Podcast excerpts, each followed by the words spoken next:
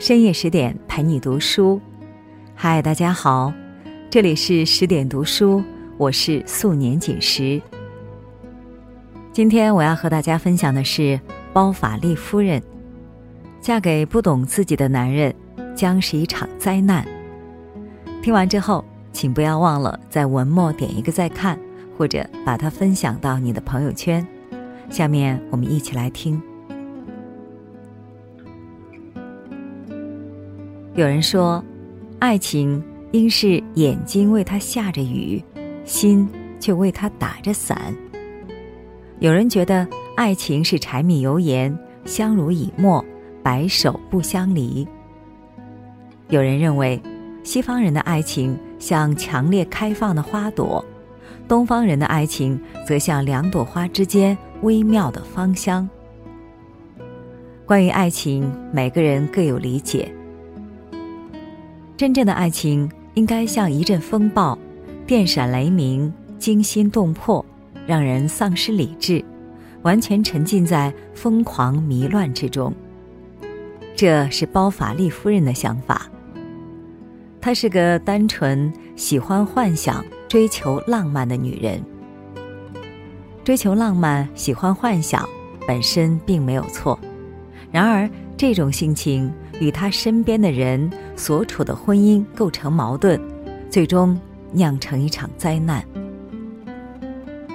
包法利夫人》是法国作家福楼拜的经典之作，被列入世界十佳小说。读完这部小说，我想起两句歌词：“你懂了，所以我自由；你不懂，所以我坠落。”包法利夫人便是如此。在婚姻中渴望爱情，在爱情中渴望懂得，因为不懂，所以坠落。站在道德制高点进行谴责很容易，却也无趣，倒不如抛却世俗标准的束缚，以包容之心观之，更能理解人性这本大书。小说的女主人公叫艾玛，农场主的女儿。艾玛年轻漂亮，生性浪漫。在修道院期间，她学会弹琴、画画，但因为受不了那里的清规戒律，被父亲接了回去。她喜欢看言情小说，寻求刺激，喜欢对爱情进行天马行空的幻想，比如英雄骑着黑色骏马飞驰而来，比如。半夜时分，举着火炬举行婚礼。可惜，父亲为他操办了一场平淡无奇的婚礼，从此成为包法利夫人。包法利先生完全是另外一种人，他勤勉、老实，甚至有点木讷。在父母安排下，按部就班地完成了学习、行医、结婚等人生程序。第一任妻子病逝后，他娶了艾玛。第二次婚姻让包法利感到心满意足。面对年轻貌美的娇妻，他觉得怎么爱都不够。他对她言听计从，百依百顺。每天出门，他都会回头抛出一个飞吻，依依不舍。他会悄悄走上前，亲吻她的后背，情意绵绵。艾玛却很快对婚姻产生怀疑，因为她没有从中感受到爱情的幸福、忘情、狂热。她向往狂暴的大海，渴望丈夫倾听她的内心想法。书上写道：“如果他的目光，即使只有那么一次，接触了他的心灵，许多话就会脱口而出。”包法利努力工作。却不会来事儿，虽然温柔体贴，却缺乏生活的情调。每当艾玛向他请教一些事情，总是一问三不知。艾玛引导他到花前月下，吟诵激情飞扬的诗句，可是他对这些东西无动于衷，也没有赞许的表现。于是她开始怀疑丈夫。怀疑他的各种爱的表现只是出于习惯。当局者迷，旁观者清。作为旁观者，作为读者，我知道包法利不是不爱他，而是不会用他想要的方式来爱。婚姻的乏味，人性的虚荣，促使艾玛想入非非。另一个丈夫，另一种生活。他渴望舞会带来的欢乐，还有灯红酒绿的疯狂。虽然同床，终究异梦，因为一个困于现实，一个沉迷幻想。世间有多少夫妻像包法律与艾玛这样在婚姻里？同床异梦呢？从某种意义上来说，生活是心念的产物。为人妻、为人母的艾玛厌倦平淡，她始终渴望激情。很快就有了生命中的第一个情人莱昂。他是小镇法律事务所新来的实习生，年轻羞涩，内心蠢蠢欲动。却不知怎样表达，也没有勇气表达。艾玛与这位年轻人找到共同话题，两人交流读书，聊抒情诗，还在各自窗台上摆弄花盆时遥遥相望，眉目传情。跟没有情趣，加上中年发福的丈夫相比，莱昂显得很可爱，让人忍不住想去爱。艾玛有点坏，明知对方对自己有意思，却故作矜持，以便在对方情感异动的想象中享受欢乐。与其说艾玛爱上莱昂，不如说她迷上了爱与被爱的感觉。往深处看，她其实是想借由爱情获得懂得。书上写道。他真希望莱昂能看透他的心思，他也设想了一些机会和事件，帮助莱昂来读懂他的心。然而，莱昂这个嫩雏没能读懂，也没行动，随后因为工作之故去了远方。爱而不得，情欲之火却已点燃，艾玛倍感痛苦。同床共枕的包法利。对此浑然不觉，还自以为给了妻子幸福。她恨包法利，觉得丈夫的存在是她追求真正幸福的障碍。福楼拜洞彻人性，也很懂女人的心。对艾玛这时候的复杂心理，他毫不留情地给予揭露。家庭生活的平凡，促使他向往奢华。夫妻关系的平淡使他渴望外遇。他真希望包法利打他一顿，使他更有理由恨他、报复他。有时，他也为对自己的残酷想法吃惊不已。人总是矛盾的，既追求自由、渴望爱情，又无法摆脱世俗道德的约束时，便从别人那里寻找理由。作为自我解脱的借口，一个女人喜欢浪漫、富有激情，向往奢华生活，这本身有错吗？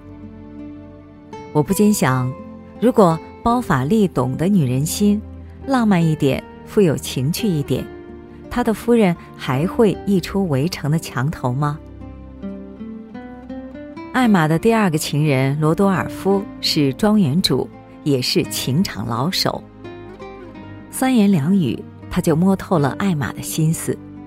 他知道要把这个女人搞上手，小菜一碟。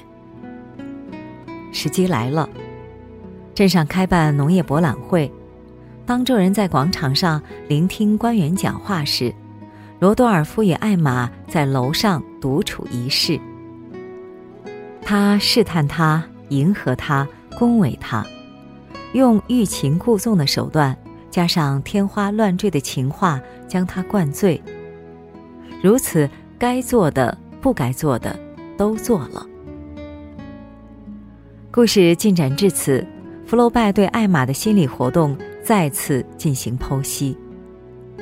他终于拥有爱情的欢愉、幸福的狂热，这些原已令他绝望的东西。他正在进入一个男欢女爱、令人心醉神迷和疯狂的神奇世界。这个愚蠢的傻女人，太耽于爱情的幻想了。她太沉迷于爱与被爱的感觉，而这种爱与被爱，极大程度上建立于肉欲的基础上，并且掺入了金钱名利的杂质，足够强烈，却不纯粹。因为罗多尔夫，艾玛爱着心中苏醒的某种感觉，他以为这就是爱情。殊不知，在情人那里，这只是一场游戏。女人一旦沉迷爱情的幻想，就会变得义无反顾。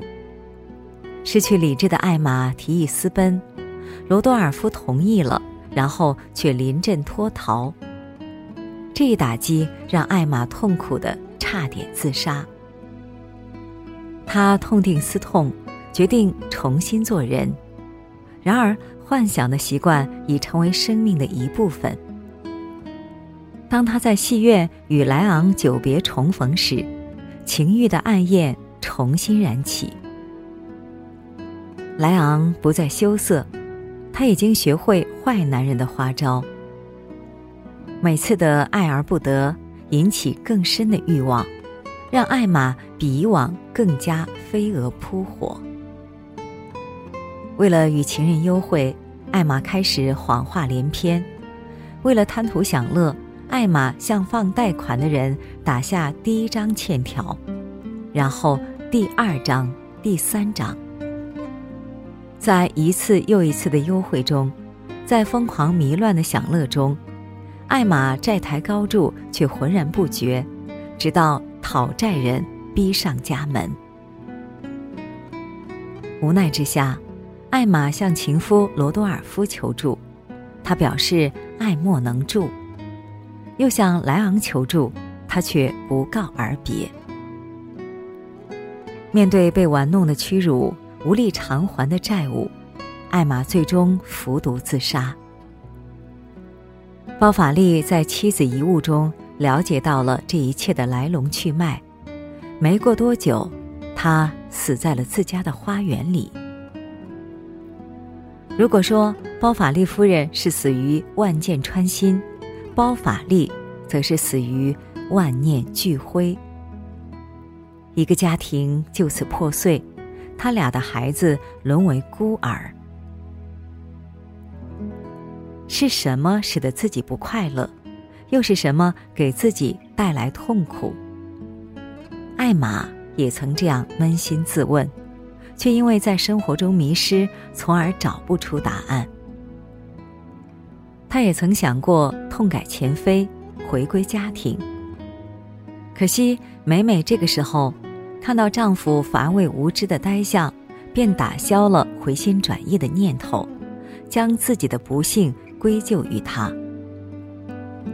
对爱情和懂得，包法利夫人孜孜以求，可惜没有遇到懂得她的男人，她也没读懂自己。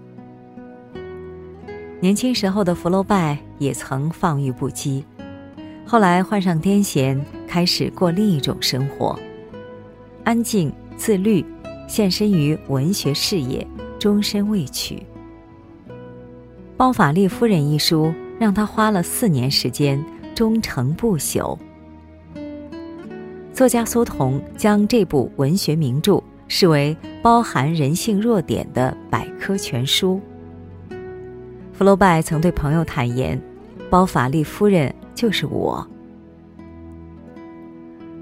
文学是镜，照见读者的心灵；文学也是灯，照亮阅读者的心扉。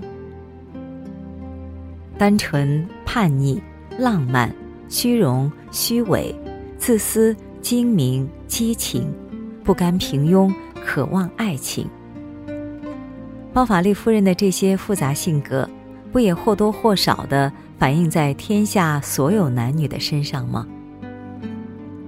从人性的角度出发，人人都是包法利夫人，至少是一部分的包法利夫人。面对生活和婚姻，每个人都是如此，一边喜欢安全、稳定、平淡的日子，一边又向往探索未知、激情的冒险。当我们慢慢懂得自己，懂得控制横溢的欲望，懂得平衡内心相悖的欲求，也就能够避免。包法利夫人式的悲剧。好了，今天的文章我们就分享完了。更多美文，请继续关注十点读书，也欢迎把我们推荐给你的朋友和家人，让我们在阅读里遇见更好的自己。今天就是这样，我是素年锦时，祝你晚安，做个好梦。